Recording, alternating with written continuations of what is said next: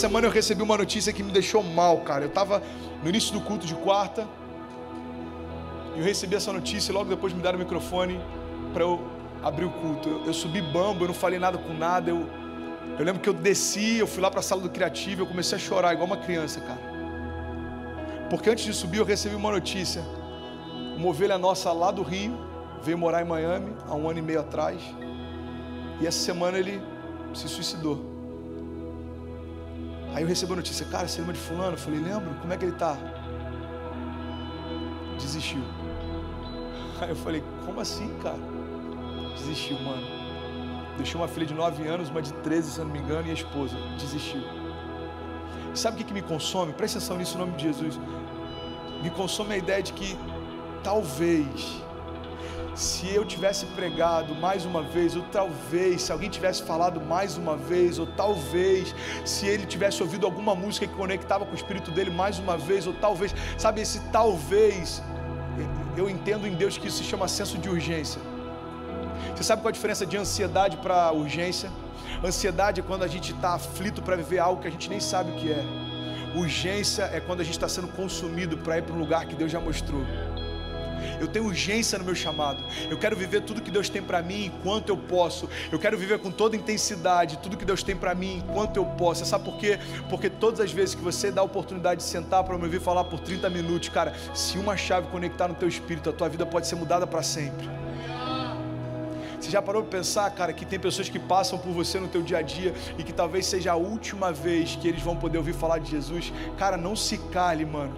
Não se contente não retroaja, não olhe para o lado, mano, continue fazendo o que Jesus te chamou para fazer, cara. Tem alguém que precisa do que você carrega. Ei, olha para mim em nome de Jesus, tem alguém que precisa do que você carrega. A gente não vai mudar o mundo sentado no sofá, a gente não vai mudar o mundo é, compartilhando ideias no Instagram. Existe alguém do teu lado, na tua escola, na tua faculdade, na tua casa, na tua família, que precisa desesperadoramente daquilo que você carrega.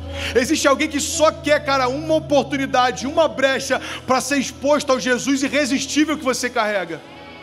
Eu quero, em nome de Jesus, cara, te convidar a viver debaixo desse entendimento, esse senso de urgência. Cara, em todos os lugares que eu for, pode ser a última vez que alguém vai desejar fa ouvir falar de Jesus. Então eu não vou recuar até que todo mundo que tem um contato comigo deseje ter aquilo que eu carrego. Eu não vou parar, mano. Eu não vou desistir. Eu não vou desistir. Eu li algo essa semana, eu compartilhei algo essa semana que eu li algum tempo atrás, e era um post que dizia assim: Cara, um dia você brincou com seus amigos na rua pela última vez, e vocês nem se deram conta disso. Mano, aquilo me deixou mal, velho. Eu falei: Um dia eu abracei a minha avó pela última vez, eu nem me dei conta disso. Um dia eu falei com esse amigo que desistiu na semana passada pela última vez, eu nem sabia disso. Ano passado eu tive aqui em junho, a gente saiu para comer, tomamos milkshake, comemos, troquei algumas palavras com ele, ele estava no canto um pouco triste, a gente estava com um grupo de pessoas. Aquela era a última vez que eu passei pela história dele e eu nem sabia disso. Eu creio que essa era a urgência que Jesus pregava e se movia, sabe por quê? Jesus via pessoas e no, entendimento que ele tinha, eu imagino ele olhando para a mulher do fluxo do sangue e ele sabia, é a última vez que eu vou passar por ela até que a redenção se manifeste, e ele sabia disso. Jesus está no meio da multidão, daqui a pouco os religiosos vêm, aquele barulho, o que está acontecendo? A gente quer apedrejar aquela mulher adulta. Ele fala: Não, não, peraí. Eu sei para onde Deus está me levando e no percurso que eu vou viver na terra, é a última vez que eu vou passar por ela. Ele sabia disso. Você está comigo? Jesus valorizava cada encontro, você sabe por quê? Porque cada encontro era suficiente para mudar para sempre o destino de quem estava perto dele. E eu quero declarar em nome de Jesus, cara, não importa como você está, não importa quantas partes dessa mensagem conectaram com você, uma coisa eu sei. Se você só disser para Jesus hoje, Jesus, eu quero viver intensamente tudo que você tem para mim. Deixa eu te falar, você vai passar a viver uma história com Deus todos os dias, como se fosse a última vez. Se você entende isso, fique de pé em nome de Jesus. Eu quero orar com você, cara. Fique de pé.